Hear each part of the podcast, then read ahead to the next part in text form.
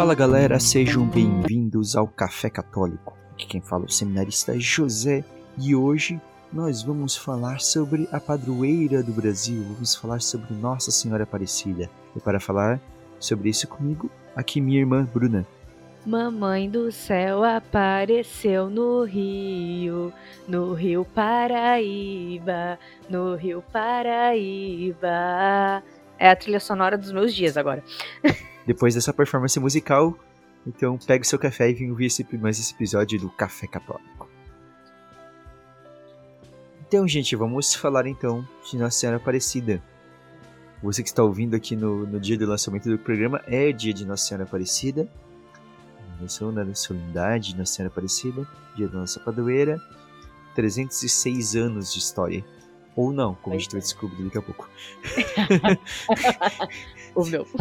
306 Adorei. anos, ou não. Ou não. Bem, é meio difícil, assim, quem é do Brasil que não conheça, pelo menos, a história né, de Nossa Senhora Aparecida. Nossa Senhora Aparecida que não tem aparição. É Aparecida porque. No sentido de achado, porque ela apareceu no rio, né? Nesse sentido. Ela apareceu no rio. Eu, é que quando eu era criança que eu descobri isso, eu fiquei muito confuso.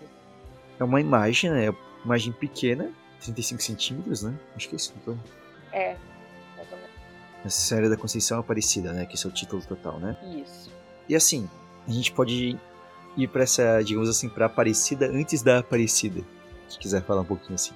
É uma coisa interessante, assim, que muito se falou, assim, pra gente pensar um pouquinho antes, né? A menina falou, mas já sabe, né, da história de maneira geral, da imagem que foi achada no rio pelos pescadores, né? Tudo a gente vai passar por isso também. Vamos dar um contexto histórico primeiro. Por que essa imagem foi parar lá, né? Então, primeiro é interessante a gente saber que essa imagem, pelo estilo dela, imaginou-se que teria sido uma imagem feita por um frei chamado Agostinho da Piedade. Ah, mas esse Agostinho da Piedade, ele só trabalhou no Nordeste, ele nunca foi ali para a região de São Paulo, mas a característica era ele. Daí acabaram, com o tempo, né, descobrindo que tinha um outro frei chamado Agostinho de Jesus e que foi discípulo do Agostinho da Piedade e viveu, e o Agostinho de Jesus ele viveu justamente ali na região de São Paulo, então poderia ter sido ele. Né? Mas não dá para ter certeza, então pode ter sido ele, pode ter sido é, alguma outra pessoa, mas alguém nessa, nessa linha, pelo estilo. É uma imagem. E o fato de ser uma imagem de Nossa Senhora da Conceição, ela faz muito sentido porque desde 1646 nossa Senhora da Conceição era a padroeira de Portugal e das colônias. E tinha uma capela próxima ao Rio Paraíba que foi fundada em, 17, fundada em 1712. Provavelmente, né? Então imagina-se ali que a imagem deve ter sido quebrada, deve ter ficado pelo menos 5 anos após quebrar e ser descartada. Né? Então, como as pessoas descartam, às vezes as pessoas enterram, isso, né? Como tinha um rio ali, uma das formas de descartar uma imagem quebrada era jogar no rio. E foi o que fizeram provavelmente. É, faz sentido. E daí, imagina assim que ficou, deve ter ficado mais ou menos 5 anos até ela ser achada. E aí, temos a história do achado, né, Bruno? Então, foi achado, né? Foi em 1717 que três pescadores, João Alves, Felipe Pedroso e o Domingos Garcia, ficaram responsáveis de conseguir peixe pro, banque, pro banquete que ia ter pro Conde de Assumar.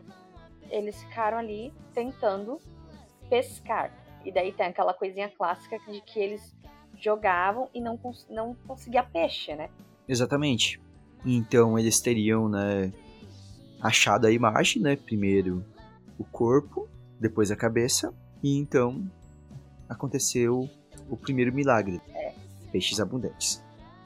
Inclusive a musiquinha que eu tava cantando, né, só né, fazer um comentário, é a musiquinha do Cantinho da Criança, né, da Canção Nova, que fala do é o milagre dos peixinhos. E que é uma das minhas primeiras lembrancinhas de infância é saber sobre o milagre dos peixes de Nossa Senhora Aparecida. E daí vamos um pouco então se aprofundar um pouquinho nisso. Uhum. O Conde de Assumar, que a Bruna comentou, que era o Dom Pedro Miguel de Almeida, Portugal. O português gosta de nome comprido, né? que ele chega, ele tinha 28 anos quando ele chegou naquele ano mesmo, em 617, para assumir o cargo de governador da capitania de São Paulo. E ele começa a visitar todos os vários lugares por ali. E ele e era um homem com uma fama bem sanguinária, assim. Então, porque ele chega meio que para querer arrumar umas coisas, porque ele não tava o próprio a realeza realmente não estava gostando de algumas coisas como estava indo e ele chega bem e, e, era um homem com uma fama ali muitas pessoas eram condenadas por né, muitas pessoas eram mortas sejam assassinos ou por condenações era muito alta a violência do local. Então o fato dos pescadores ficarem um pouco assustados eh, se fala um pouco do medo ali né de esse desespero de conseguir os peixes faria um pouco de sentido por causa disso tem um relato oficial dessa visita uhum. na, na região. Que é, a visita do governador, né, desse governador de Sumar, foi em 17 de outubro de 1717. Entretanto, a gente daí começa com uns probleminhas históricos, assim.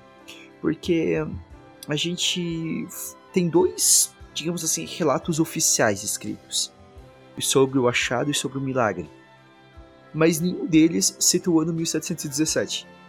Eita, aí já começou a complicar. Isso. Eles citam o ano de 1719, né? O relato, um relato oficial ele fala da visita, fala que seria por causa dessa visita, mas ele coloca o achado em mais, mais 1719, um pouco mais ou um pouco menos.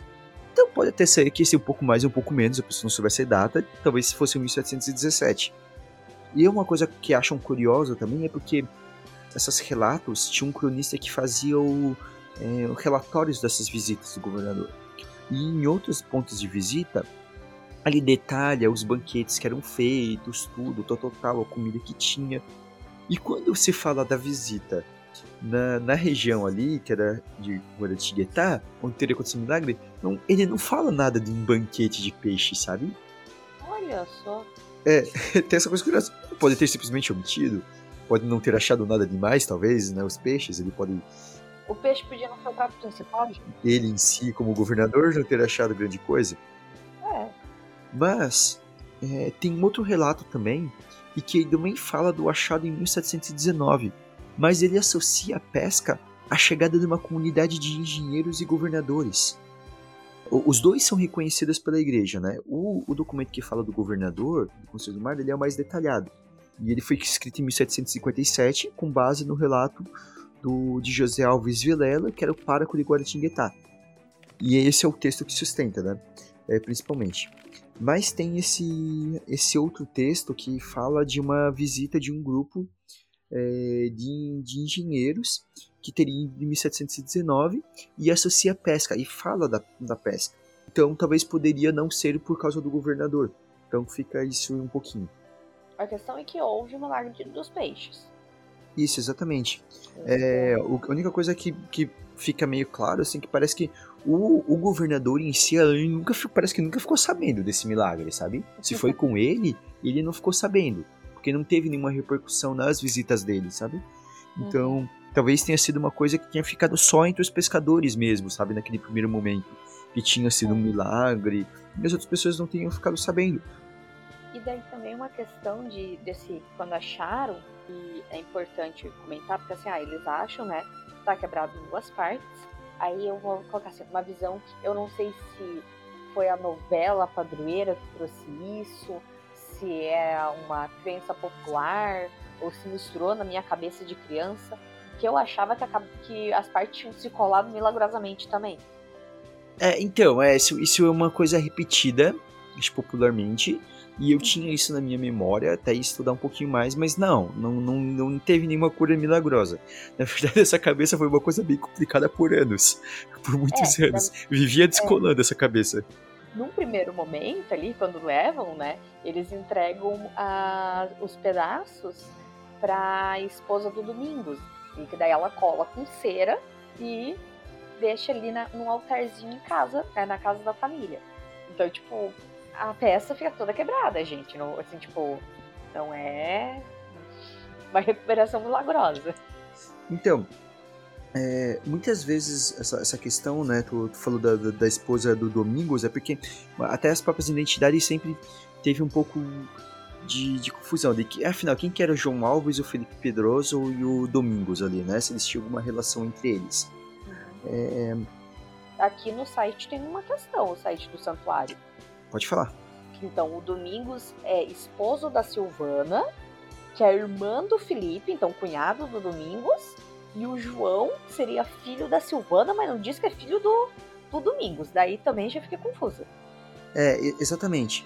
Então, é, ele tem um pouco isso. Por muitos anos, por muitas vezes, sempre se falava que, tipo assim, que o João Alves tinha pegado a imagem, ele em si que tinha pegado a imagem, mas depois, mais pra frente, a gente ouvia falar sobre o Felipe Pedroso cuidando, cuidando da imagem. Inclusive o Felipe Pedroso passando para o filho dele depois. É, e só recentemente foi descoberto alguns documentos em pastas, meio arquivos, meio perdidos. Né? Mas aquela coisa, a igreja não esconde. É, é clássico de biblioteca, tá, gente? De biblioteca, de arquivo, é clássico. Se está perdido é por causa que está mal organizado, como qualquer canto do mundo está bagunçado os documentos. Alguém guardou numa gaveta, não avisou e estava lá. É, uma, uma, teoria, inclusive, que se tem é que eles, por causa de alguns nomes, é que eles poderiam ser três escravos né? Uhum. Uh, é uma, uma, uma, teoria, né? Por causa de por causa da fazenda que existia ali e é a correção dali com os dados de algumas de, de, lista de batizados, tudo e sacramentos na igreja e que os três poderiam ser escravos, mas não é bem certo. Mas o que não casa muito é o fato deles dos sobrenomes serem portugueses, né? Então não bate muito, mas tinha essa teoria também.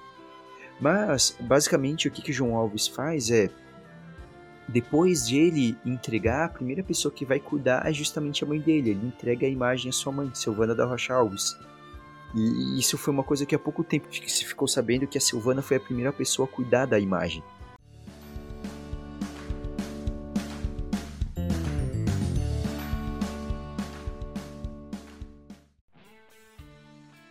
Daí ali começou a devoção, né, do pessoal ir até a imagem, né?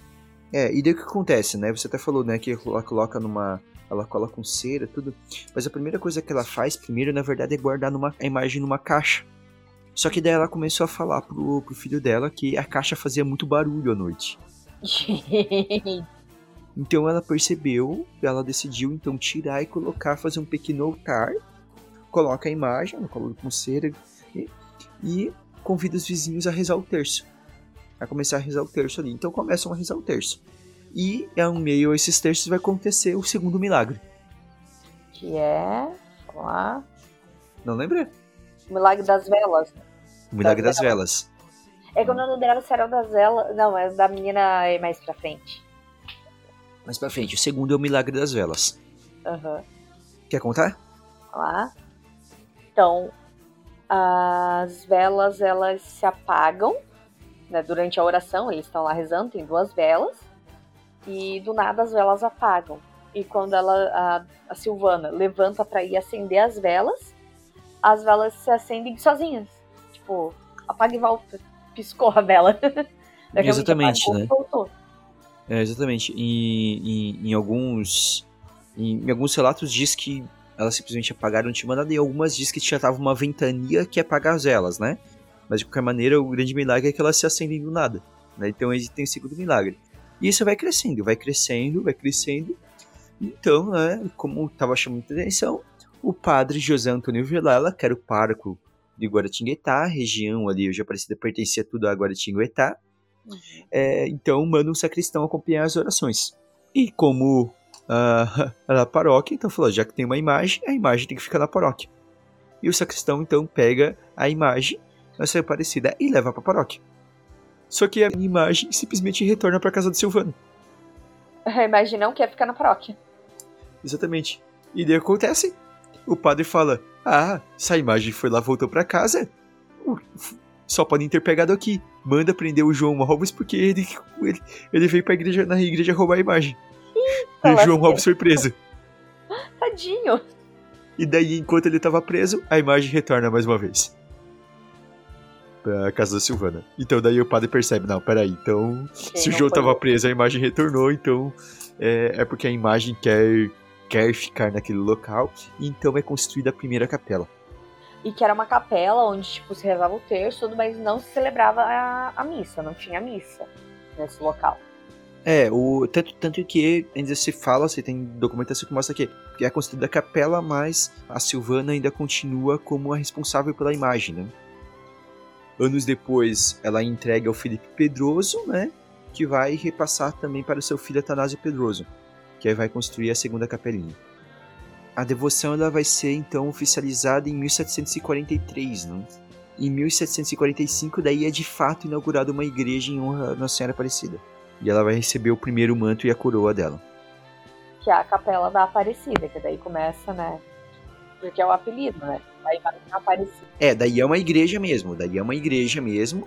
Até então era uma capelinha só para oração, faziam rezar o terço, faziam as devoções, eles não tinham missa. Daí com essa primeira igrejinha inaugurada em 1745, daí é, um, é uma igreja mesmo, porque daí em 1743 é oficializado né, o culto, é pedido autorização, é, ser venerada sob o título de Nossa Senhora da Conceição Aparecida. Esse foi o primeiro santuário, né?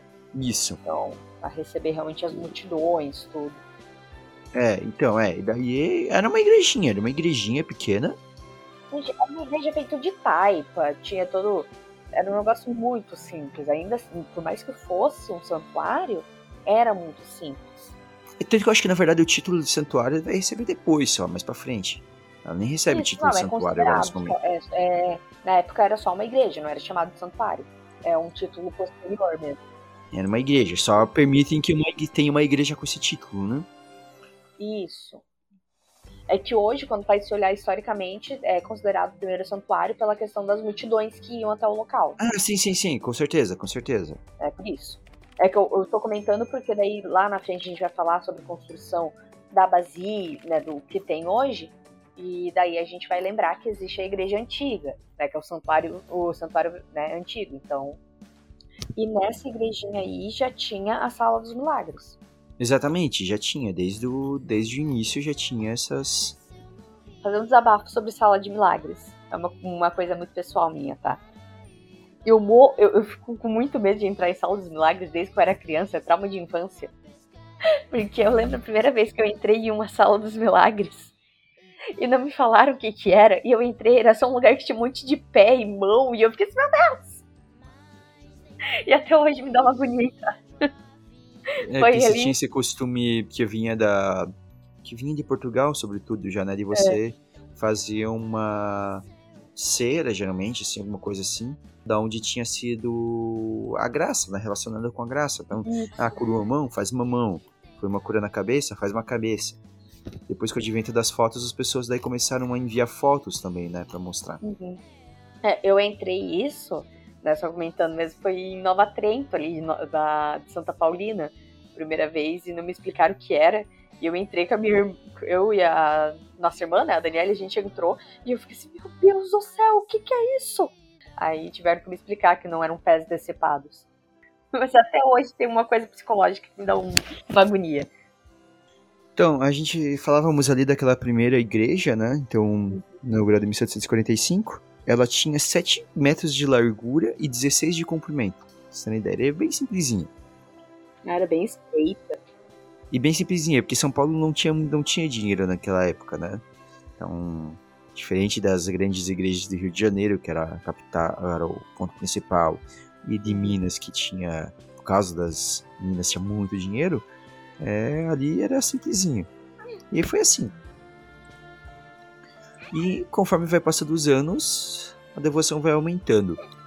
Primeiro por uma questão é, estratégica, digamos assim, de localização, porque o ponto onde fica, onde ficou a Aparecida, né, era um ali Guaratinguetá, a região, era uma região de muito trânsito, porque as pessoas justamente vinham, né, tipo de digamos, do Rio de Janeiro, vinham do, dos portos e do litoral para Minas e vice-versa.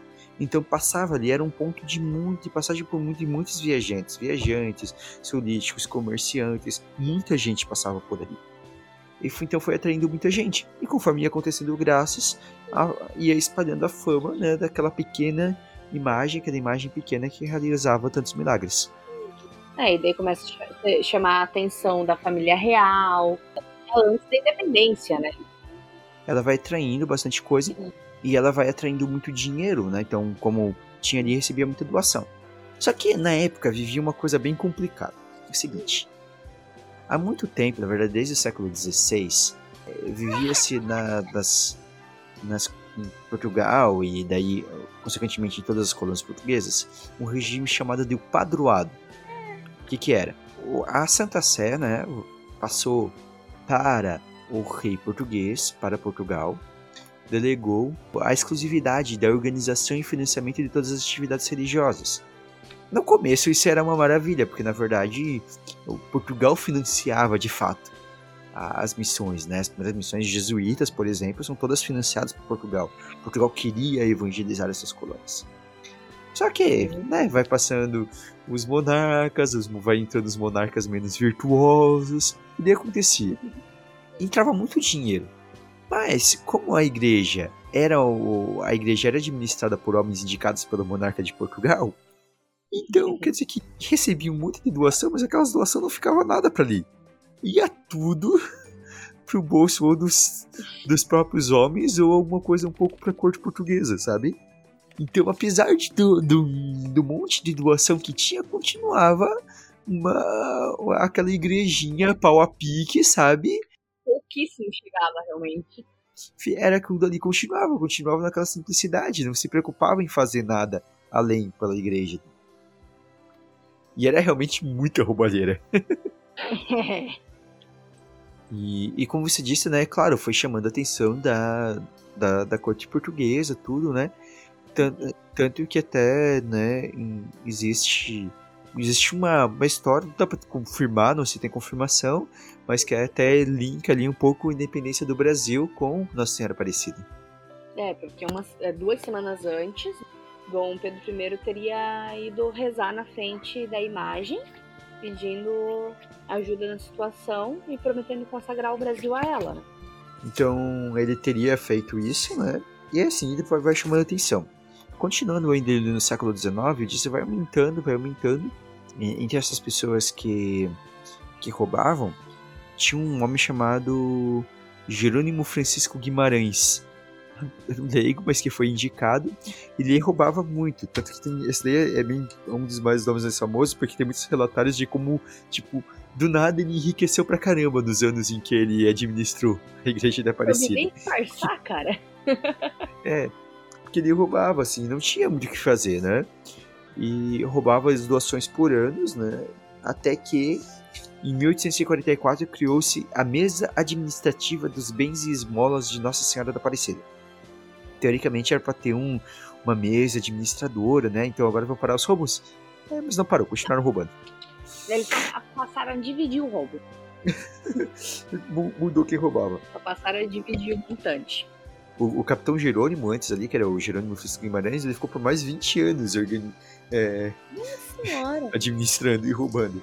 Daí veio né, a parte dos tesoureiros, mas continuava um bando de tesoureiros honestos. E daí que eles montaram essa mesa administrativa, eles começam então a construir uma nova igreja. Precisava construir uma nova igreja, porque ó, se passou quase um século e tava aquela mesma igrejinha simples que tinha sido feito, de 7 metros por 16. É. E obviamente não não comportava o povo. É, exatamente. E daí vamos fazer uma igreja não bonita aí também ela tava com ameaça de desabamento, né? Ela ficava caindo nos pedaços, uma coisa assim. Exatamente. Também. E daí começaram a construir uma igreja em 1844. Mas a galera roubava tanto. Demorou bastante. Que em 1877 ainda era uma capela inacabada. E com risco de desabar. Demorou ainda pra, pra concluir depois.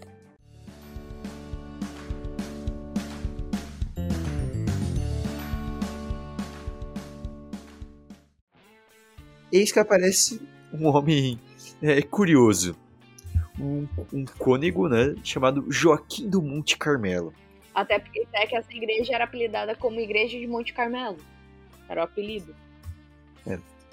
Então, esse, esse, esse cônego Joaquim do Monte Carmelo, ele era um cara que vivia arrumando confusão. Um pouco porque ele, ele era uma pessoa que estava sendo muito correta. Só que daí ele também não media a língua dele, ele saía falando de todo mundo. Podia ser bispo, podia ser quem fosse. E ele então ele vivia tendo uns probleminhas assim, né?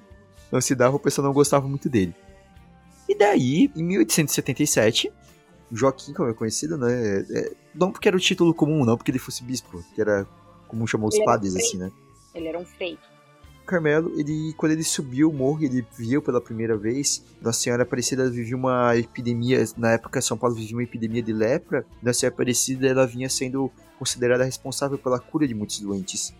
E as pessoas diziam que era melhor construir uma, um hospital do que uma nova igreja. E, mas Dom Carmelo ele viu aquilo e por algum motivo ele ele se apaixonou, se apaixonou de uma maneira incrível por aquilo dali e decidiu que ele ia construir, ele ia terminar de construir a igreja. E ele fez um projeto, um orçamento e se ofereceu como empreiteiro. E daí aceitaram, né? O tesoureiro, o escrivão, o vigário aceitaram a proposta do dele, né? Do empreiteiro. E ele era um empreiteiro de primeira viagem, assim, porque na verdade ele não era o construtor realmente, mas ele assumiu. Ele era um, um homem, era um doutor em teologia, filosofia, retórica, tudo. Um homem que tinha viajado pela Europa, tudo. Ele era um cara, um, homem muito inteligente. Mas ele, comece... ele percebeu que, do jeito que a obra tinha sido conduzida até então, a igreja ia ficar mais torta que a Torre de Pisa. Então ele era preciso aumentar a Capela Amor, né, para que não ficasse, né, tudo defeituoso. Só que daí, só que apesar de que eles tinham aceitado o projeto, continuava a roubalheira e ele não recebia o dinheiro que ele precisava para fazer a obra. Uhum. Mas ele foi fazendo, ele foi trabalhando. Foi dando o jeito dele. Encomendou dois púlpitos talhados em cedro, imagens que seriam confeccionadas por um artesão na Bahia, ele foi fazendo. E ele queria colocar em lugar de destaque São Joaquim, São José, Santa Isabel e São João Batista. É a família ali. Juntar a família. E daí, conforme ia passando o tempo, e sempre ia diminuindo a quantidade de dinheiro. Ele não recebia nem na metade do que era combinado para terminar. E daí, ele mesmo começou a usar o dinheiro dele, o que ele tinha de dinheiro, para financiar a obra, né?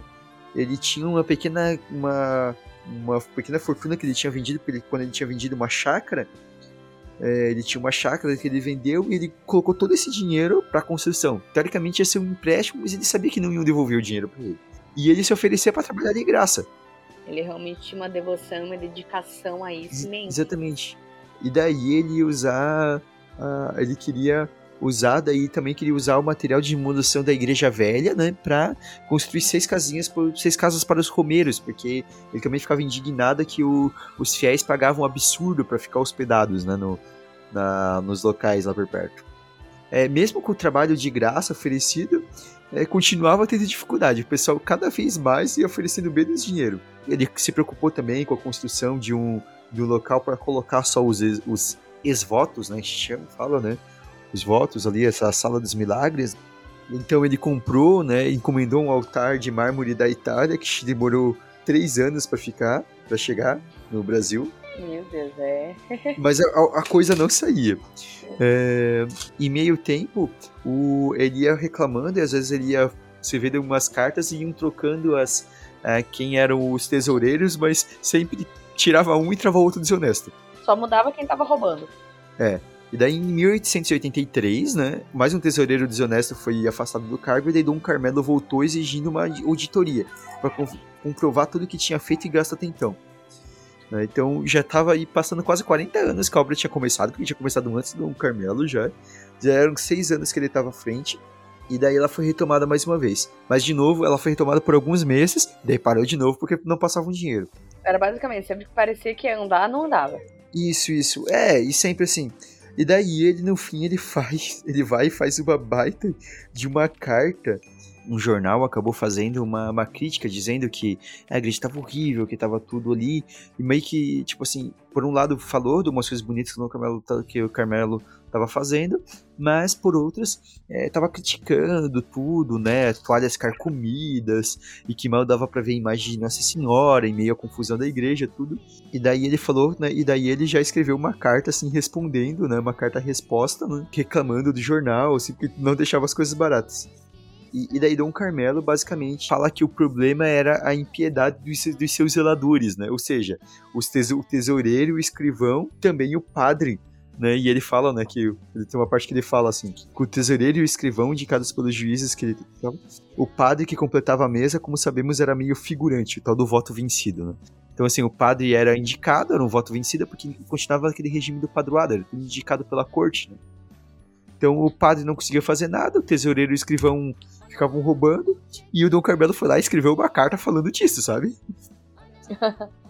para conseguirem né, concluir a obra, do altar principal colocam a imagem é, de Nossa Senhora Aparecida para um, um, altar lateral, que o povo ficou meio bravo, porque como assim Nossa Senhora Aparecida não ia ficar no altar, não ia ficar no principal, mas para conseguir concluir a obra.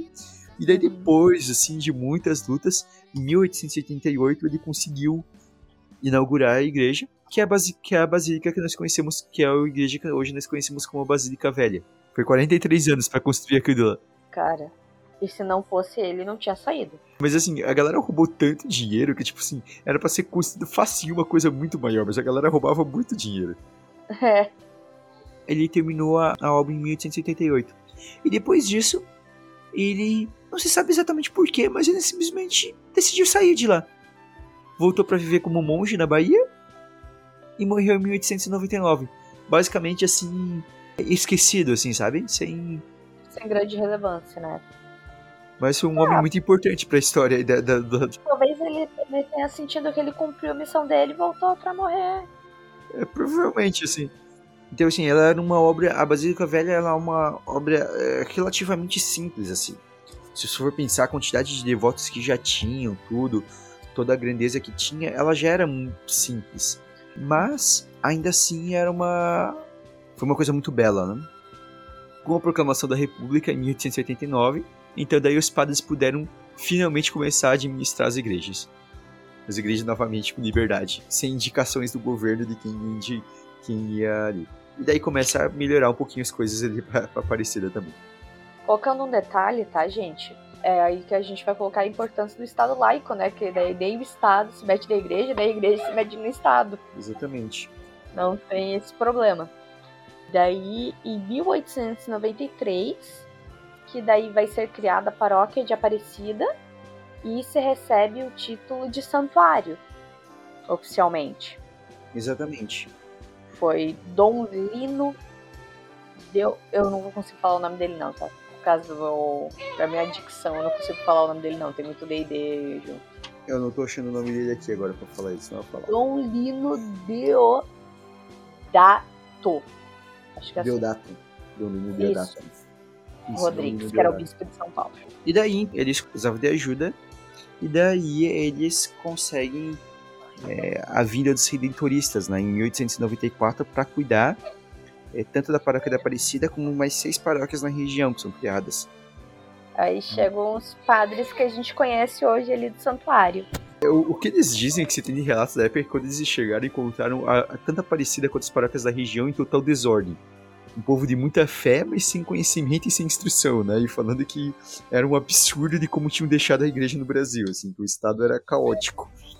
E daí, então, eles começam a organizar. Em 1904, acontece, então, a coroação de Nossa Senhora, né? Em 1904 uhum. é de fato que ela é, de fato, coroada. Com a coroa que tinha sido dado anos atrás pela Princesa Isabel. A Princesa Isabel já tinha dado lá em 1878, ainda ali no finalzinho ali do Império, a princesa Isabel havia dado essa coroa de presente, mas ela só vai ser coroada é, de verdade é, em 1904. Foi em 8 de setembro. Um dia depois da festa da independência. Da festa da República da Independência. Isso. É, a princesa Isabel, né, tá colocando isso, ela era o devoto, né, de Nossa Senhora, e ela não, ela tinha uma grande dificuldade para conseguir engravidar, né? E ela faz uma promessa para Nossa Senhora, pedindo, né? E ela entrega um manto, né, no primeiro momento. E pedindo pela graça, né, de conseguir um herdeiro. E então daí depois, né, eles de alguns anos eles voltam e eles entregam então um, a coroa, já tendo ali três herdeiros, Dom Pedro, Dom Luiz e Dom Antônio. E é uma coroa de 24 quilates, né? De ouro 24 quilates, 300 gramas, cravejadas de brilhantes. É uma coroa de fato, gente. Não é, não é essas de plásticozinho que a gente vê. é uma joia mesmo. É, entre, entre os diferentes relatos, né, dependendo de quem escreve, então fica que no, nessa festa teria aparecido entre 6 mil e 15 mil pessoas que lotaram a Aparecida para essa cerimônia. Pelo menos um arcebispo, pelo menos 12 bispos e mais de 60 padres acompanharam a coroação. E foi Dom José de Camargo Barros quem coroou a imagem.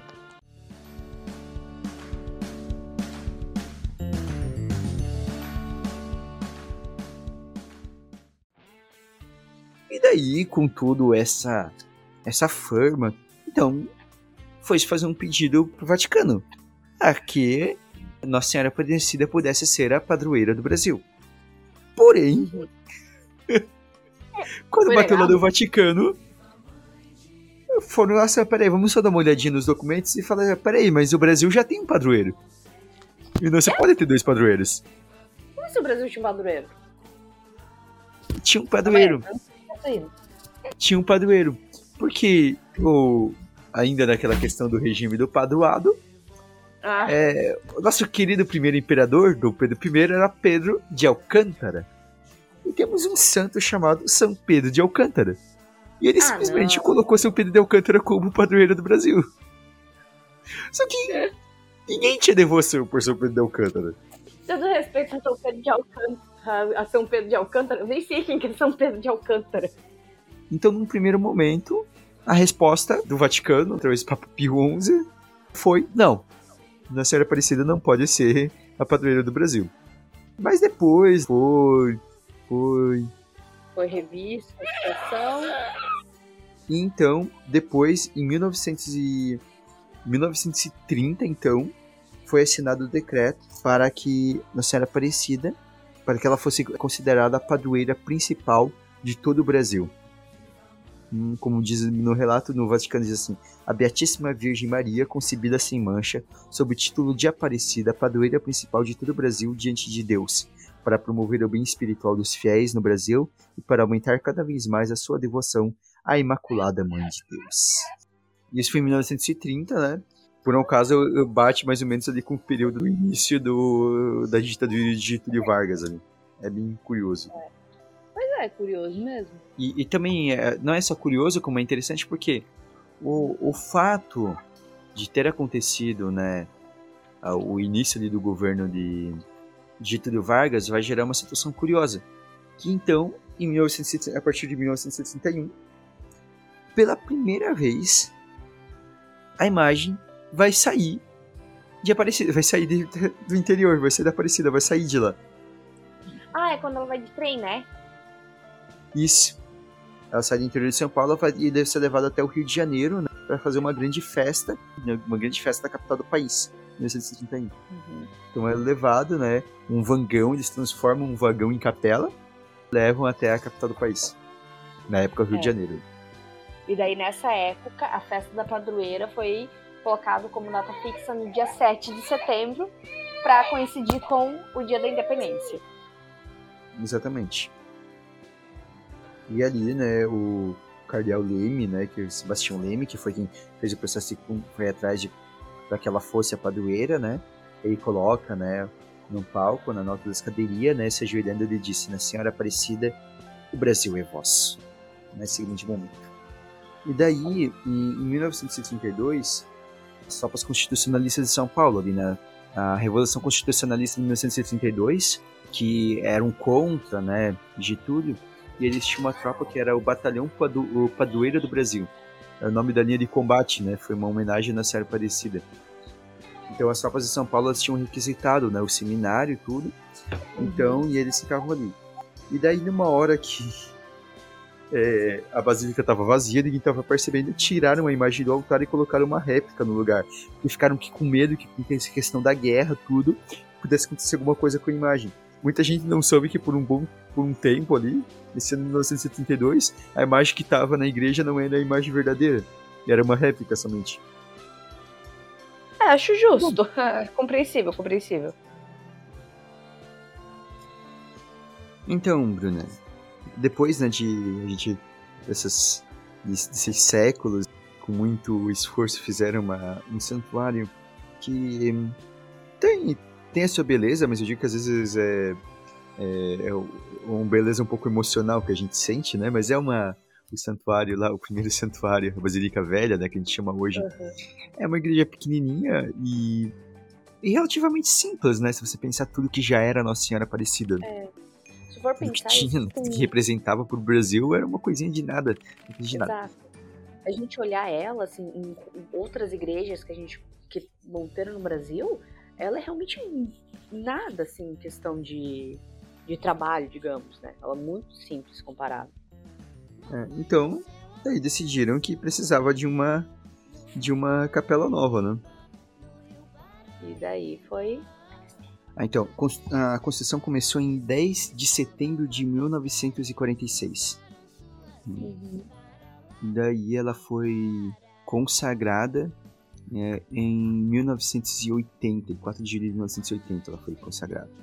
Então foi feito isso. É, 1946 começa, né? Quando tem toda a procura de achar um terreno, tudo, queria um grama, tudo, alguma coisa muito grande. E de fato é a segunda maior basílica do mundo. Né, só perde para a Basílica de São Pedro. E porque não deixaram construir maior, porque o brasileiro gosta de fazer umas coisas bem exageradas, né? É, Brasil. É, até brincadeira, fazendo parênteses, na época que o Papa Francisco foi eleito, a brincadeirinha que eu lembro que alguns fazem, não, brasileiro já, já se acha, imagina se o Papa fosse brasileiro. Foi construída nessa essa basílica que o pessoal conhece como é hoje, ela foi sempre construída aos poucos. Na verdade, até hoje continua se sendo feito coisas nela, né? É, é então, sempre tá em... Sempre, é, sempre estão fazendo alguma coisinha. Sempre tem obra lá. Não vamos fui... entrar em comentar critérios arquitetônicos aqui. Como nenhum de nós aqui é formado em arquitetura, nem a nossa área. Essa grande obra, né? A gente não vai se adentrar muito aqui esses, esses detalhes, mas só para terem uma noção, né? A, a, a, ela assume a forma de uma cruz grega, né? Com braços de 188 metros de comprimento e 183 metros de largura. Então, a cruz grega é aquela cruz que as, as, as são todas do mesmo tamanho né, basicamente. E a cúpula tem 70 metros de altura, e a torre atinge uma altura de 109 metros. A basílica é. contém 23 mil metros quadrados de espaço, e o salão da igreja principal pode acomodar 30 mil pessoas. Cara, é né, que quando faz a celebração externa pode consegue abrigar até 300 mil pessoas, pegando é a parte externa. grande, cara. Sim. Torre, e teve a torre... Sabe que tem uma torre lá que é a Torre Brasília, né? Aham. Uhum. Sabe por que o nome? Não porque ela foi doada pelo presidente Juscelino Kubitschek. Ele falou que ele fez esse acordo. Tipo, se eu dou, mas o nome vai ser Brasília, por causa que eu tô com Brasília também, sabe? Claro, claro. Não, o cara por isso, fazer um Porque fica meio sem, sem sentido fazer, o que torre Brasília? tipo, com. Qual que é o lance, né? Aí, ah, tá. Foi um acordo. É.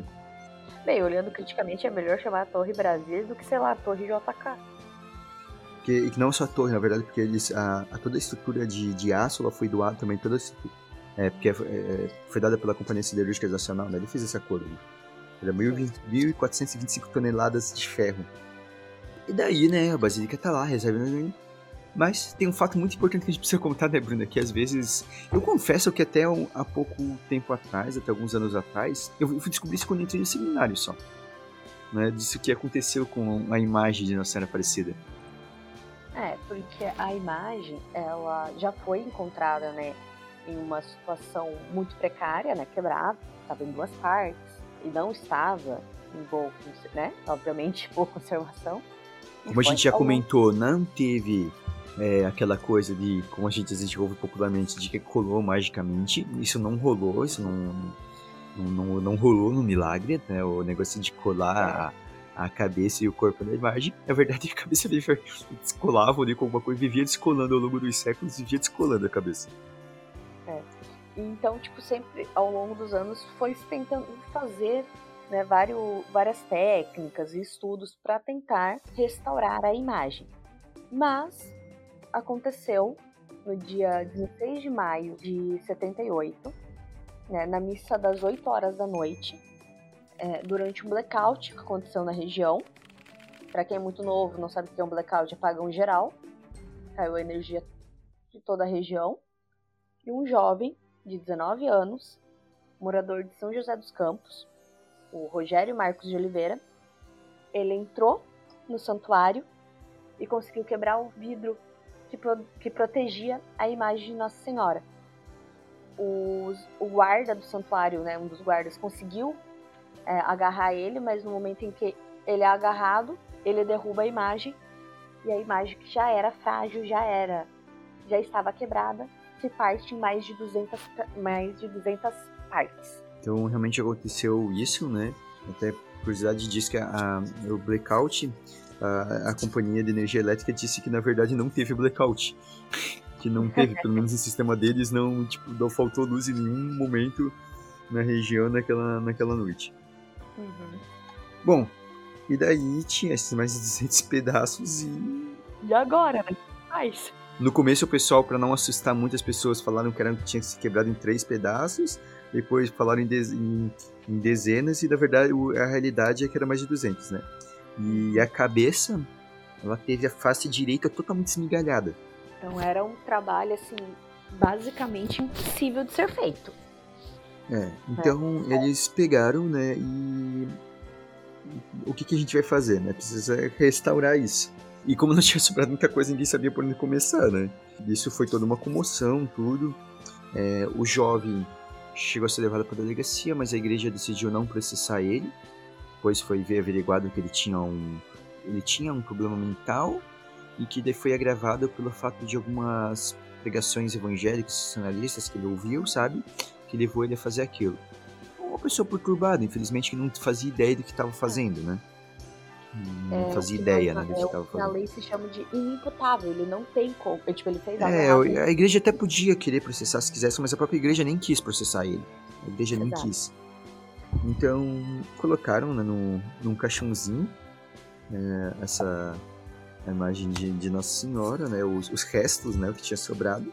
E realmente, assim, no, no livro do que o jornalista Rodrigo Álvares escreveu sobre Aparecida, ele traz umas fotos, e ele tem uma foto que é justamente disso, de, de dos, dos, pedaços ali esmigalhados.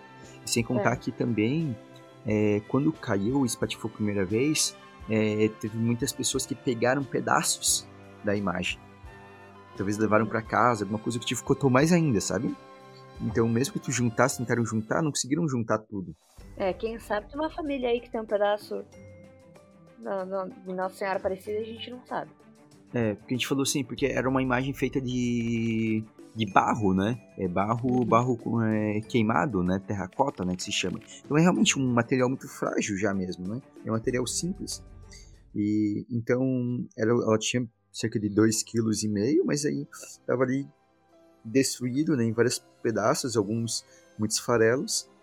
Uh, algumas partes maiores eles amarraram com elásticos, coisas assim, tudo. É, ainda juntaram até a poeira para ver assim, né, tinha catado e varrido. É, mas não que a poeira fosse cataram porque tentaram na hora catar tudo, né? Até porque assim, é isso, né? Você tenta, porque a imagem é muito importante e também tem que lembrar que como a imagem, obviamente, era abençoada, já tudo tem toda uma questão de cuidado com algo que recebeu um sacramental, né? Então tem que tomar um cuidado também.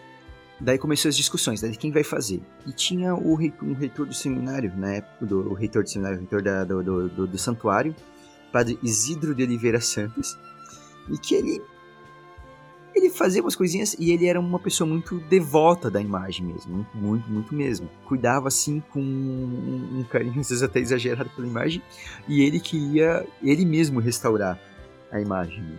E, e ele era muito contra quem entregar porque ele não queria que entregasse de, de forma alguma para alguém que não tivesse relação com a igreja, sabe? Mas como assim? É. Porque quando foram procurar, acabaram sugerindo para quem? Para ser levado para a sala de restauração do MASP, o Museu de, de Arte de São Paulo, né? Mas daqui que mandou foi o, o cardeal o arcebispo de São Paulo, né? Meio que deu, deu a ordem e o, o reitor, o padre teve que aceitar por contrariado, né? É, não, e foi levado em segredo tudo, né? Não... Sim, sim, porque daí foi, esse padre chegou a ligar para um, um, famoso professor do que dava no Vaticano, né, o Deoclésio, se, se, se aceitaria restaurar, mas não fizeram tudo. E daí então eles levaram então para a artista plástica Maria Helena Charcuni. A restauradora, o, o a restauradora, ela tinha abandonado o catolicismo na adolescência, né?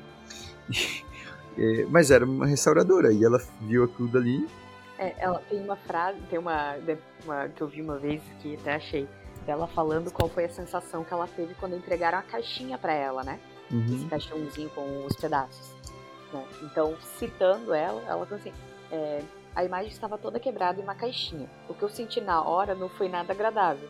Foi uma espécie de pânico. Pensei: o que, que eu vou fazer agora? Aí eu falei para ela: a senhora me colocou um problemão? Precisa me ajudar a sair dele? É, porque. não, não, não. É, sim, sim, e, e foi bem isso. E, e, era uma imagem, né? E ela também, que ela fala assim que.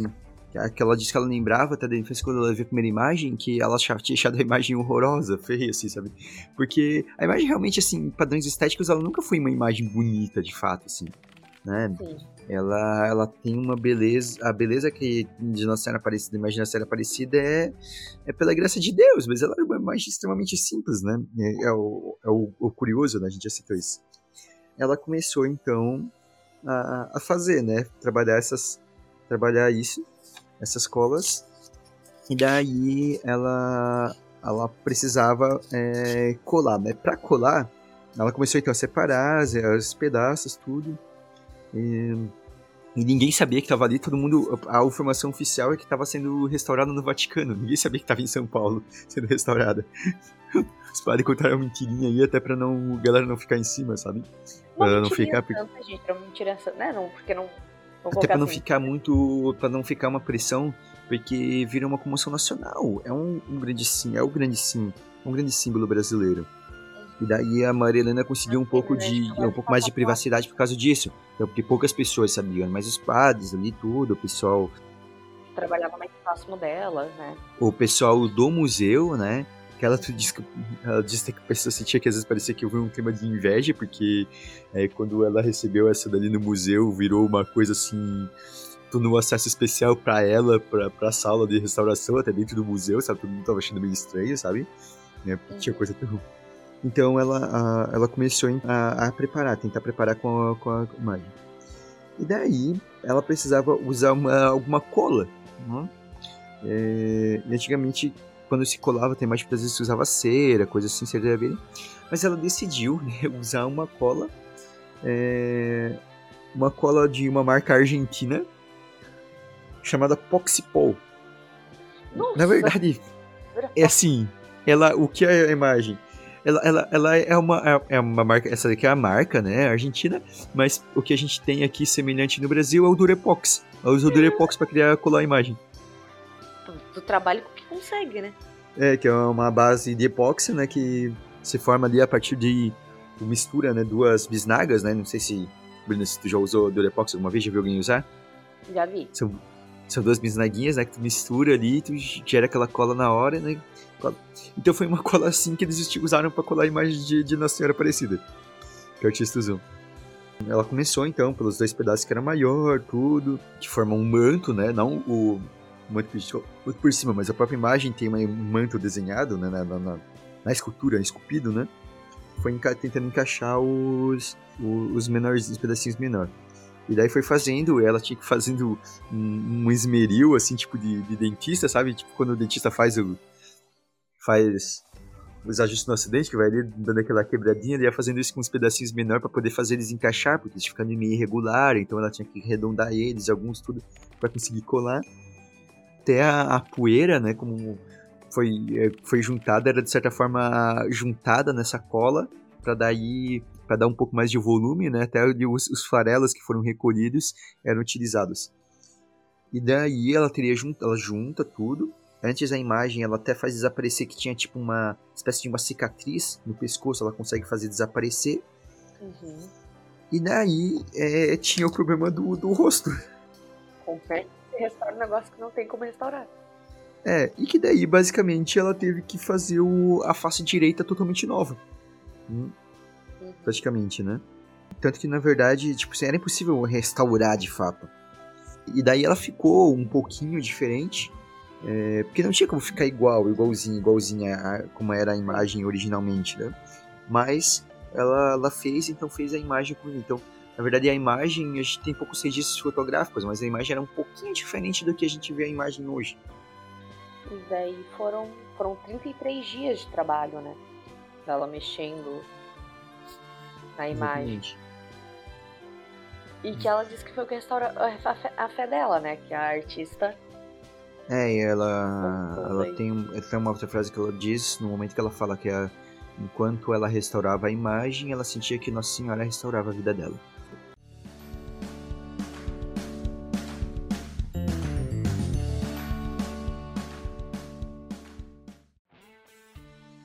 E daí vinha a discussão sobre a cor. Daí depois que ela fez, né, beleza, ela considerou tudo, vinha a discussão sobre a cor da imagem de Nossa Senhora Aparecida. É aí. É uma coisa, uma questão polêmica o que aconteceu. Quando a gente tem uns relatos assim sobre. Tem um dos relatos, daqueles relatos mais antigos, que ele até cita que ele cita um, um pouco de um azul nela. Porque a gente fala que provavelmente essas imagens elas eram pintadas, tá? Tipo assim, você não fazia a imagem de uma cor só assim. Imagens, imagens na igreja sempre foram pintadas, sabe? Não é, é é, essa coisa de, de. que às vezes a gente vê uma coisa. É, é coisa de é, modernismo, é coisa contemporânea, assim, de você não ter imagem, ter a imagem toda branca. Não, isso nunca foi a, o jeito religioso de fazer imagem, sempre foi. Então a imagem original, provavelmente antes de ser descartada no Rio, ela era colorida, provavelmente. Como uhum. basicamente todas as imagens são. Né? É, e daí, provavelmente, ela perdeu a cor, é, desbotou, e daí havia uma discussão se ela era um pouco mais mulata ou cor assim meio que um, de um marrom, assim, um marrom mais escuro, ou uma cor bem escura de fato, né? Se é uma cor de canela ou uma cor mais escura. Pelo relato da restauradora, o, o Padre Isidro, que era o, o representário, queria fazer uma, uma imagem levemente mais clara. Mas ela disse assim que ela tinha que respeitar a cor que ela tinha antes do atentado. Porque também tem a discussão, porque é o seguinte, porque alguns dizem que talvez ela tenha escurecido por causa das velas que eram acendidas próximo a ela. Que né? acontece realmente? é que deixar... acontece, acontece. Né? Pode ter acontecido isso. Mas quando ela foi estava no atentado, ela já era bem escura mesmo, de fato. Então não tinha por que fazer ela, ela clara assim. Eu acho muito bonito como, mesmo que tenha sido por ter ficado muito tempo no Rio, ou seja, como, eu acho muito bonita essa questão de Nossa Senhora se apresentar com um tom escuro, né, Nossa Senhora Aparecida. Sim, faz muito sentido com toda a história do nosso país, né? Exato. A gente tem que lembrar disso. Como a gente já estava acostumado, né? E a Maria Helena, ela fala, a restauradora, ela teve bastante problemas aí com, com o padre ali, porque o padre ficou discutindo essa coisa de, de modificar a cor. Enfim, ela, ela fez, né, a imagem escura mesmo, né, na cor que ela tem hoje. Hum. A gente teve, ao longo dos mais de 300 anos, provavelmente a gente teve vários retoques que não foram nem documentados às vezes, né? Sim. Então teve isso, mas que, como a gente disse, volta e meia descolava a cabeça, tinha que colocar. E daí, um pouco tempo depois, é, em 1979, um ano depois, pouco tempo depois que ela tinha restaurado, ligaram virado pra, pra, pra Maria Helena e falaram: Ó, oh, a senhora tem que vir até aqui. Daí ela falou: ah, Mas não queremos que mais ninguém saiba. Ela falou: Mas, pô, quebraram de novo? Das se quebrar de novo não tem conserto. O que aconteceu, né? Agora veio a historinha, né? Olha só. O Padre Isidro ele fez um plano meio, meio maluco. Em uma noite de segunda-feira, 11 de setembro, ele pegou a, a imagem, trocou por uma cópia colocou uma cópia de bronze no lugar, evidentemente pintada, tudo, vestida com manto e, e a coroa, para que ninguém percebesse a diferença, e saiu com a imagem e levou para casa dele, o chalé onde ele morava. Misericórdia! É, o chalé que ele vivia no fundo do convento. E ele passou 11 dias e noites com a, com a, com a, com a imagem da Senhora Aparecida escondida no quarto dele. E daí pediu ajuda a um escultor, o Benedito Vieira, né? Que não fazia ideia de que a imagem que é o. que, que se tratava da imagem oficial, né, original milagrosa. E daí a partir do molde ele ele precisa ele, ele pediu fazer uns moldes porque ele queria fazer cópias. Não sabe exatamente por que ele queria fazer essas cópias, mas ele queria fazer. E ninguém sabia que tava uma cópia ali. Teve, ficou por um bom tempo ali, ninguém fazia ideia. Tá, eu, eu vou talvez, vou talvez, talvez ele tivesse uma boa intenção de não querer que a imagem real fosse atacada novamente? Um pouco tinha isso, ele tinha muito, realmente muito amor, assim, e ele achava que ele era o guardião de Nossa Senhora Aparecida, assim. Tinha um pouco disso, sabe? Às vezes, assim, um pouco gerado. Bom, ele passou mais de um mês com a imagem, né? Resumindo, assim, ele passou mais de um mês com a imagem. Eles fizeram, para fazer os moldes, eles queriam fazer esse molde, eles fizeram um molde de, tipo, usando uma espécie de uma gelatina. Uhum. Uma, uma espécie de uma gelatina. E daí, no fim, como eles usaram essa gelatina pra fazer os moldes, é, eles acabaram estragando a, a, pintura. Tipo, o escultor que estava ajudando ele não fazia ideia que era a imagem oficial, né? Uhum. Eles estragaram a pintura que a Maria Helena tinha feito. O restaurador tinha feito. E daí ele não devolveu. A ideia no fim inicial é, parece que era devolver logo depois de fazer as obras. Ele continuou com ela. Mas ele olhava e ele ficava incomodado porque a, como a Mariana teve que fazer, fazer a imagem, é, Pra, nós, pra quem conhece mais de longe, não quer notar a diferença, mas quem tava vindo de perto notava um pouquinho de diferença. Aí você pode dizer que ela tava com o olhar diferente. E, ela, e ele foi, tipo, meio que destruiu o olho direito dela, sabe? Tipo, raspou o olho direito da imagem. Todo respeito. Tá? O pai tava muito loucão. E depois ele decidiu então raspar o marrom escuro que a Maria Helena tinha pintado e pintar com um, um, uma cor assim mais de canela, né? Chocolate claro ou canela. E daí, depois que ele fez isso, ele mudou a cor, tudo, e daí ele devolveu. Tipo assim, no fim ele ficou mais, é, ficou mais de um mês, assim, acho que ficou uns dois meses, pelo menos, com a imagem. Só que daí perceberam. Ele foi um dos homens, assim, por um lado, ele foi um dos homens que mais se dedicaram a, Nossa Senhora Aparecida, né? É, ele realmente, assim, se dedicou muito ao santuário e tudo. Só que ele tinha tanto, assim, carinho que ele achou que ele que precisava, só ele podia dar a palavra, né? E daí, de novo, uh, Uh, e tinha sido pintado com é, com tinta de com tinta de automóvel, sabe? E a Helena ficou bem brava, daí ela, mas ela refez e pintaram de novo, pintaram. Eu conto isso também porque isso aqui, isso aqui tá num, num, livro que é um documento público, então também a gente tem que ficar, precisa ficar escondendo essas coisas também, né? Fingir que não aconteceu. É, mas foi, teve esse último retoque aí. Mas assim, ao longo dos anos, teve, teve padres que, que fizeram várias é, restaurações, que pintaram a imagem e colocaram um pino de ferro para tentar prender a cabeça.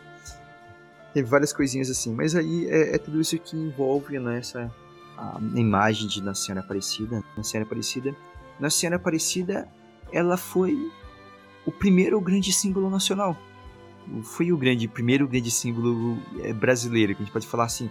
Qual que é o primeiro símbolo de identidade brasileira? Nossa Senhora Aparecida genuinamente brasileira. Antes de seleção de futebol, antes de algum famoso, ah, de samba, de car... antes de samba, de carnaval, antes de qualquer coisa que pense em representar o Brasil hoje, tinha Nossa Senhora Aparecida já. E é uma coisa que mesmo quem não acredita, mesmo quem não é católico, mesmo que tenha talvez até deteste, conhece Nossa Senhora Aparecida. Não tem ninguém que não conheça que não saiba. Eu acho que não tem ninguém no Brasil que não olhe e não reconheça a imagem de Nossa Senhora Aparecida. Talvez não acredite, talvez possa, se não for católico, possa julgar a gente de ser idólatra.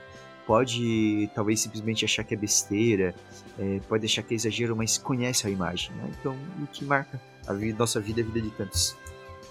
Mas é, Nossa Senhora Aparecida é muito forte, é muito importante, sabe? Não tem como, não tem o, o explicar a fé que ela move, sabe? O encontro que acontece através dessa imagem.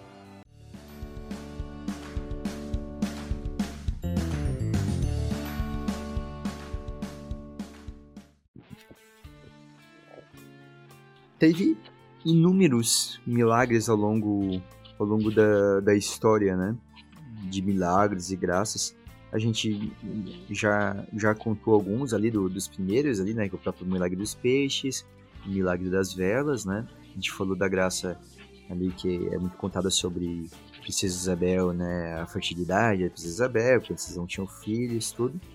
Mas tem alguns outros milagres, né? Dos, dos, dos clássicos, digamos assim, né? Uhum. Um dos mais conhecidos é o do escravo, né? As correntes do escravo. Sim, do Zacarias. Ele tinha fugido, né? Ele tinha conseguido fugir. E o seu. Vamos, né? As palavras da época, né, gente? O seu dono, o seu feitor, conseguiu capturar ele e tava levando ele acorrentado de novo pra fazenda. É, quem capturou foi um, um, chamado Capitão do Mato, né? Não foi o dono em si. Foi alguém uhum. amando do dono, né? Só pra Isso. deixar mais com detalhes aí mais. Mas sim, uhum. ele estavam levando de volta ele, né? Então quando pa eles passaram pelo santuário, ele Zacarias pediu para rezar aos pés da imagem e cara permitiu e as correntes com essa fé dele, as correntes caíram né? Então Nossa Senhora libertou ele. É, teria acontecido em, em 1850 esse, esse milagre, assim, pelo que tem dos, dos documentos, né? A versão mais detalhada. Né? Teria acontecido em 1850. Então as imagens teriam se partido. O Capanga teria ficado tão assustado que o Capanga teria visto essa cena que ele não teria conseguido nem, nem falar assim, mais assim, de, de um choque, né, de ver a cena. E daí, e daí diante daquilo dali, né, o Capanga pediu para que fizessem um, um atestado para justificar ao fazendeiro o fato de que não tinha levado o escravo de volta, né? Mas tem uma coisa, é, é, no mínimo, curiosa, que não se conta, assim, mas que tá até, tipo, registrado, é que, assim, o, ele deu volta pro fazendeiro, mas não foi necessariamente liberto. O fazendeiro teria dado os, os Zacarias de presente pro santuário e mais alguns escravos juntos. É, daí tem... São coisas tem da época. Assim, tem, tem é, A gente não pode concordar, né? Mas assim. Não, não, é, não, não, é que assim, tem alguns momentos da história, tá? Assim, a gente é, nós somos católicos, nós obviamente vamos defender a igreja, mas tem alguns momentos que a gente assim, ah, daí não dá pra defender. É, o. Aí complica. Como tem um, tem um professor que é um dos, um dos professores de história aqui da, da, da como de teologia, ele, ele, ele fez a apresentação da, da, da tese dele de, de, doutorado, né? Defendeu e depois ele fez a apresentação, depois que ganhou o título, ele fez a apresentação na faculdade, numa aula magna. Daí ele fala sobre a história do Brasil, basicamente, né? Das ordens, tudo. E daí, é uma coisa que ele contou, ele falou, por exemplo, assim, ele falou, ah, um, e daí ele, ele, tocou um pouco desse momento da escravidão e falou assim, muito das congregações, as ordens, por exemplo, jesuítas, outros, tinham escravos. Porque, infelizmente, era a época o que eles faziam era que eles tratavam diferente do que as outras pessoas tratavam. Davam punições, davam boa alimentação, tudo, mas não tinham, mas muitas vezes não davam a liberdade também. Um dia a gente vai ter que conversar sobre isso, né?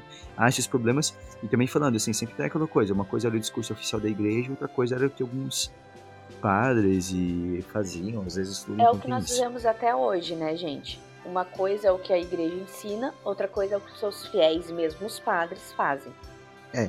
E daí eu falei assim, sobre esses escravos, né, dados de presente, por mais que mais horrível que isso possa soar, tinha um que está envolvido, tá envolvido num outro, no, no, no, numa outra história interessante. Entre eles é, estava um, um desses escravos que era o João Belim, ficou conhecido como o escravo de Nossa Senhora. Eu não sei se você já ouviu falar dele. Não, esse eu acho que não. É, então, ele era um homem baixinho, meio gordinho, né? Negro, e e muito conhecida pelas suas habilidades musicais. Nunca se casou, passou boa parte do tempo acompanhada da sua irmã, Lúcia, que também tinha sido doada, né, pro, pro santuário. Então, e ele. E, e, sempre que queriam alguma coisa, como era uma coisa mais bonita, chamavam né, o João Belim para tocar, porque, porque ele tocava muito bem encantava muitas pessoas, né? Então, né, os poderosos, tudo ficavam muito. E a história, né, ela foi contada, então, por José Pedroso, talvez um parente do Felipe Pedroso, lá do, dos Três Pescadores.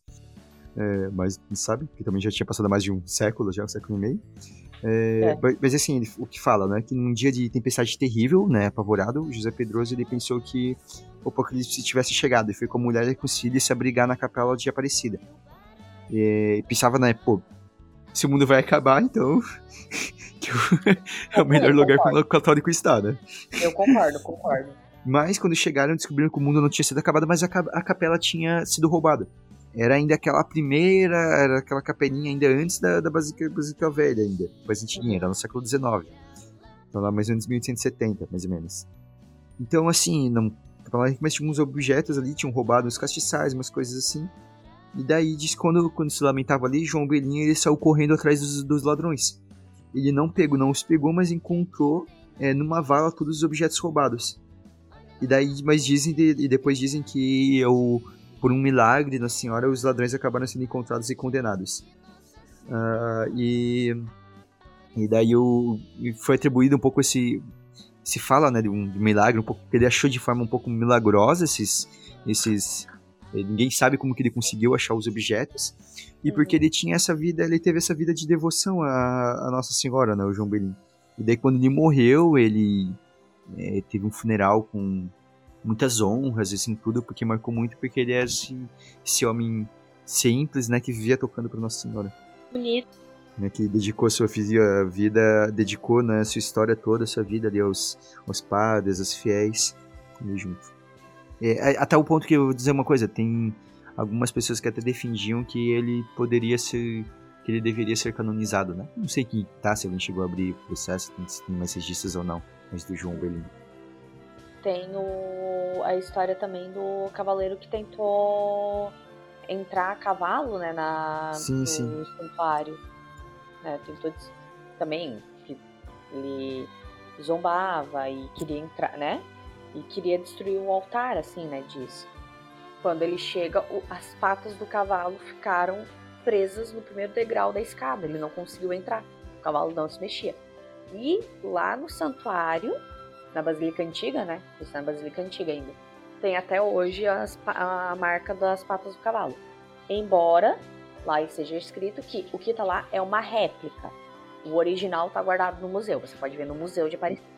Exatamente, ele foi tirado e foi colocado no museu, original, o verdadeiro. E eu tenho uma tristeza aqui, fazendo desabafo, que eu já fui para Aparecida, mas eu nunca fui no Museu de Aparecida.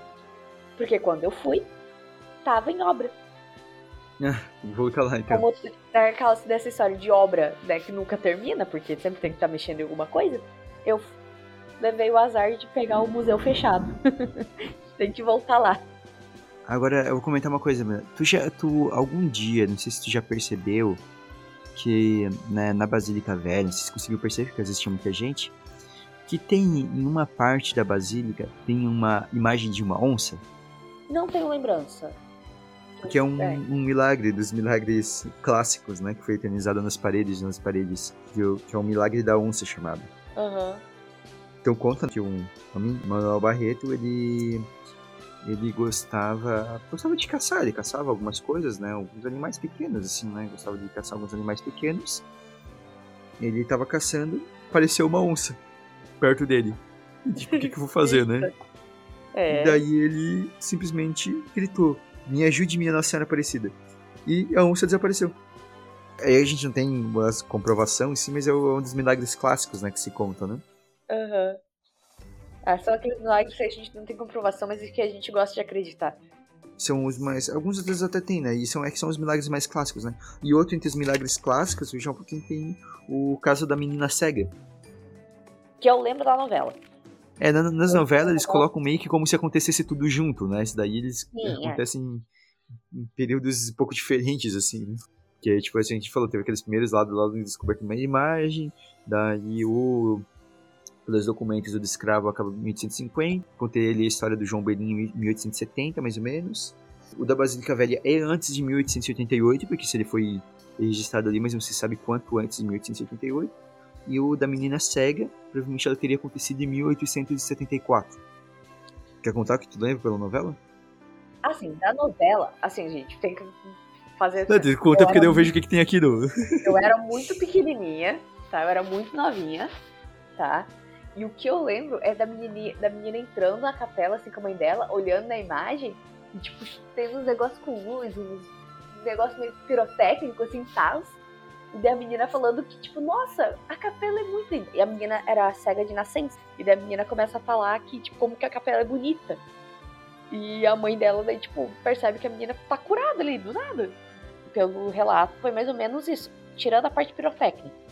Porque daí pra TV tu precisa fazer um showzinho, né? É. O, o relato mais comprido diz, né, que ela era, ela era cega, né, e uhum. é, ela ouviu falar, deu um tio que tinha passado por lá, falou pra ela que era uma imagem que faz milagres e tudo, e a, a menina começou a insistir com a mãe, mãe, eu quero ver a imagem. E a mãe falou, tá, mas você é cega, você não vai conseguir ver. Ela falou, ah, mas, é, mas eu quero pelo menos tocar, mesmo que eu não veja, eu quero pelo menos poder tocar na imagem. E, aí, e a mãe falou, não, mas tem um jeito. E daí ela convenceu a mãe, porque elas não tinham dinheiro também, era uma família pobre, né? A filha ficou insistindo tanto com a mãe que e daí até falou pra minha mãe, mas a gente, a gente vai pedindo esmola para pagar a viagem. E convenceram, e daí ela, o tio emprestou né, o dinheiro, porque o tio queria que a menina cega fosse ao santuário, emprestou o dinheiro. E daí realmente daí tem isso. Que daí ela, ela disse que quando ela chega, ela já começa a falar, ah, aquela é a capela, tem aquela basílica, é a capela Nossa Senhora. E daí ela volta a ver. Mas tem um manuscrito que tem um final meio trágico. Ah, meu Deus. O que aconteceu? O final trágico é que ela vê a imagem, ela teria visto a imagem, tem um manuscrito, porque tem duas versões. Tem a versão que acaba com isso, foi curada.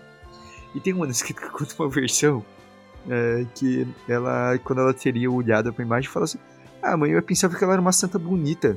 Como diz o povo, mas não acho ela bonita. E ainda assim ah. ela. E, e, além do mais, ela, ela é negrinha. E daí ela teria voltado a ficar cega de novo.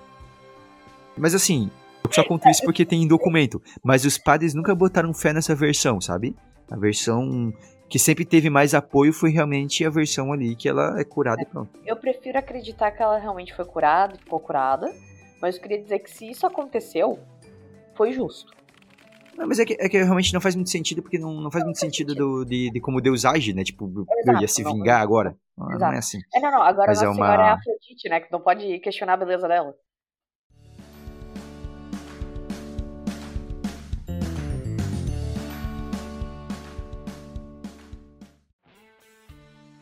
E tem um, um, um, milagre que eu quero contar, que daí ele é mais, mais recente, mas que eu achei muito bonita a história. Que é o caso de um paralítico de 1995. O que acontece? Primeiro, em 1991, Lorival Leonetti Jr., um jovem, e ele estava trabalhando numa colheitadeira e acabou tendo um problema e ele acabou caindo da colheitadeira e foi atingido pelas pás da colheitadeira. Ai. É praticamente destruído, teve um traumatismo muito grave e foi levado para o hospital e ficou em coma. Sem reação, né? Sendo estudado pelos aparelhos. O pai dele até chegou a dizer pro médico que era para desligar, mas o médico falou que não. Que no Brasil não pode. E o médico falou que não, mas o pai estava tão desiludido, não conseguia ver que chegou a falar isso. E ele ficou dois anos e cinco meses. Até que ele acordou. Depois de dois anos e cinco meses em coma, ele acordou. E daí ele só conseguia lembrar que era o ano de 1991. E daí o médico falou: não, na verdade agora já é no 1993 já. E daí foram fazer os testes, ele. E ele tinha tido lesão em duas vértebras. Uma delas tinha praticamente esmigalhado. A quinta vértebra ela tinha uhum. completamente destruída, ele tinha três pontos na cabeça. E daí ele descobriu que ele nunca mais ia andar. Né? Ele acordou, mas ele descobriu que ele estava paralítico paraplégico. E, e, ele ficou revoltado, ele não queria, é, não tinha o que fazer, não tinha como curar. Ele chegou a, a, a, tentar se matar, tentar se jogar, tipo, tava com uma barra, tipo, uma, meio que uma, uma, uma haste de metal no médico fazendo o exame, e ele foi tentar puxar para fincar aquela haste de metal no, metal no peito dele, e o médico segurou, não permitiu que o Lorival se matasse. E ele ficou, assim, muito ele pegou, ele, e depois que ele estava em casa já, ele pegou uma arma que o pai guardava no cofre, pegou a arma, botou na boca e apertou o gatilho. Uma vez, não funcionou. Duas não funcionou. Três não funcionou. Quatro não funcionou. Cinco vezes e não funcionou. Eu acho que o recado estava bem claro. Não era para ele morrer. Né? Talvez poderiam explicar explicações humanas, né? De pólvora úmida, alguma coisa assim. Mas eu, uhum. a questão é que não disparou. E daí eu, ele tinha um enteado, né? vivia só reclamando e tinha um enteado que, né, que tava ali como pai e falou, pai, você precisa ter fé, não adianta ficar res, resmungando, a situação do senhor é definitiva. E, e daí ele diz, ele disse, né, mas como eu vou ter fé se hoje eu tenho, ponho a culpa até em Deus pelo que me aconteceu? E, e daí o enteado falou para ele, ah, mas então por que, que você não faz uma promessa à Nossa Senhora? Você não é devoto da Nossa Senhora Aparecida, você não é devoto dela? E ele era devoto. E ele então foi em uma capelinha, né, de Nossa Senhora Aparecida que tinha perto da casa dele, é, mas a capela estava trancada. E ele ficou rezando na porta. E ele pediu assim: Mas se tantas pessoas já alcançaram, alcançaram graça, por que, que eu não posso alcançar também? Hum? Por que eu não posso ter essa graça, né? De... Que ele queria voltar a andar. E daí só que ele decidiu o seguinte: Ela quer saber de uma coisa? Eu acredito na senhora, então eu já vou. E, e daí ele falou: se eu conseguir, eu vou ir até Aparecida. Ele falou assim: não, mas quer saber uma coisa? Não vou esperar que a graça venha. Eu já vou pagar a promessa agora. E ele decidiu, de cadeira de rodas, ir até Aparecida, na cadeira de rodas. E ele decidiu pagar a promessa antecipadamente. Arrumou ali um pouquinho, trocou um pouco os rolamentos da cadeira, pra cadeira andar um pouco mais. para reforçar a cadeira, né? Reforçar a cadeira, né? Então, é, para aguentar a viagem. É, mas ninguém queria que ele fizesse. E daí ele começou e foi indo. A cidade. Ai, por onde que ele saiu? É, foi em Bauru. Ele saiu de Bauru né, em direção à Aparecida. Ele começou então a fazer a viagem. Ah, não, não, desculpa, desculpa, Bauru não. O acidente foi em Bauru, foi o acidente, ele tava trabalhando em Bauru. Mas nessa época ele morava no Paraná. Ele morava no Paraná. Nossa, mais longe. É, acho que era norte do Paraná, mais ou menos. E daí ele ele vai, né, então, entra em São Paulo. E ele não aceitava nada. Ele levou um pouquinho de comida, mas a comida acabou, sei lá, no segundo ou terceiro dia. E ele não tinha dinheiro. E ele e ele não aceitava, ele não aceitava que dessem carona para ele, porque ele queria ir a pé, sabe? Não aceitava que dessem carona, não aceitava que empurrassem ele. Ele aceitava, às vezes, assim, um pouco de comida, mas ele não queria, tipo, que dessem bastante dinheiro para ele, nada, ele não queria. Ele queria, e assim ele foi indo. É, o único momento que ele aceitou carona foi no momento que ele chegou num trecho da, da, da, da estrada que não tinha acostamento. Ele falou pro motorista, o motorista falou assim: Ah, os meus parentes estão me esperando em tal rodovia, rodovia Castelo Branco. E daí o chegou até lá, quando chegou no local, falou assim: Ah, mas não tem ninguém aqui te esperando. Eu falei, não, não, mas eu vou aqui empurrando mesmo. O cara falou, não, não, então eu te levo pra Aparecida. Ele falou, não, a minha promessa é que eu vou assim. E ele foi. E assim foi indo. Então ele, ele de início, o Lorival, ele tinha pensado que ia demorar quatro meses para chegar. Ele ficou oito meses viajando. Sem um centavo no bolso. Sempre aceitava água, mas nunca aceitava dinheiro. Não aceitava dinheiro, nada, né? Às vezes ele teve dias que ele comeu o resto de comida que deixou jogado no chão, sabe? Ou pegava um, um, saco de biscoito, alguma coisa assim, foi indo. Isso era o ano de 95 já. E daí, às vezes ele chegava a ficar sozinho, uns dias, tudo.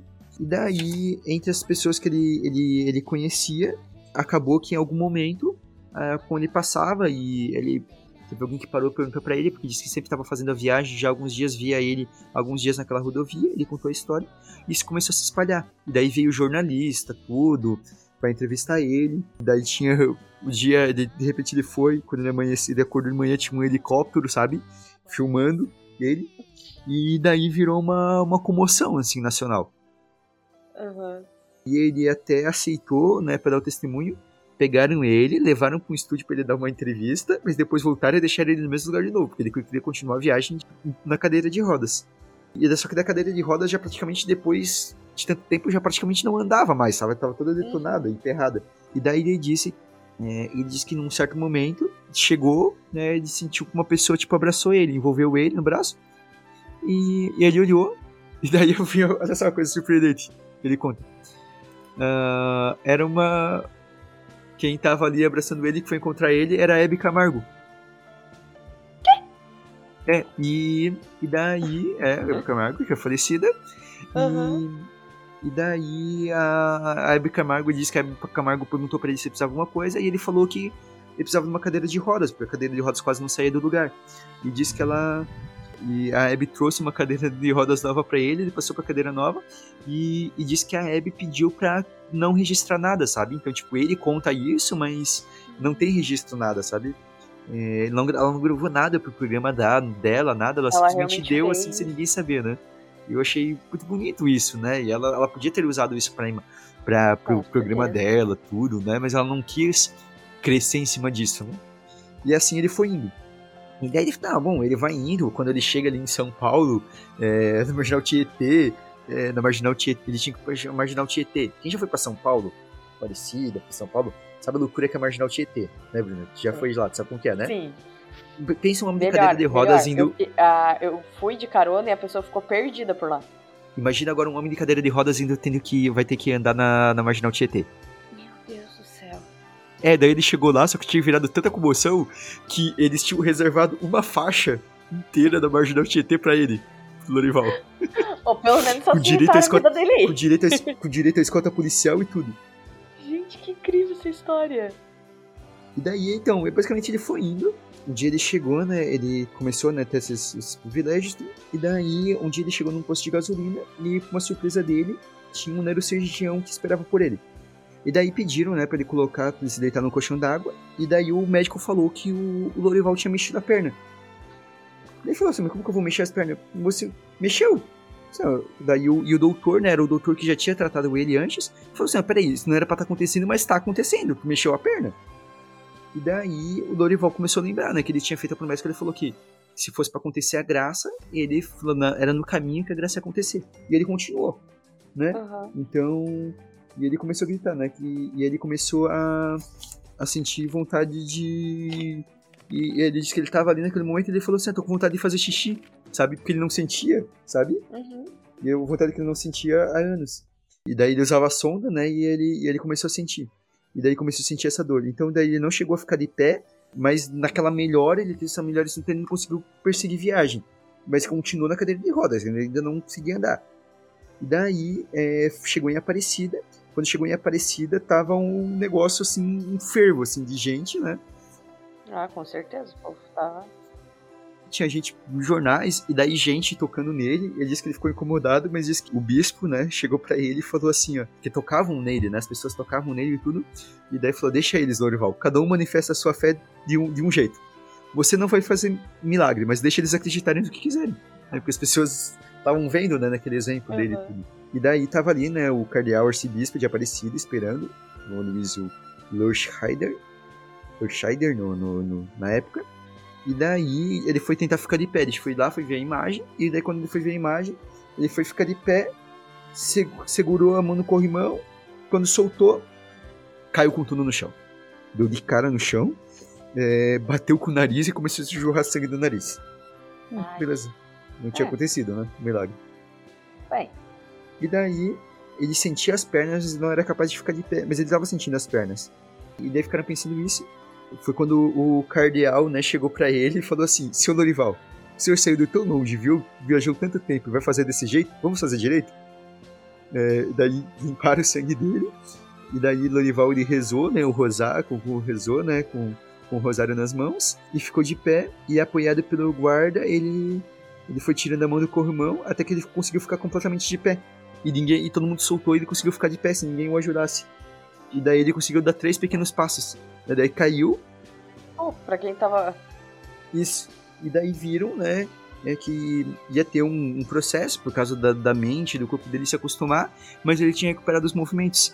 E daí ele não queria fazer os exames para comprovar um milagre, mas daí o, até o cardeal falou para ele: olha, depois de tudo que você fez, ou você faz os, os milagres, os exames pra gente comprovar que isso foi, foi milagre ou não, ou senão você vai ser acusado de, de fraude.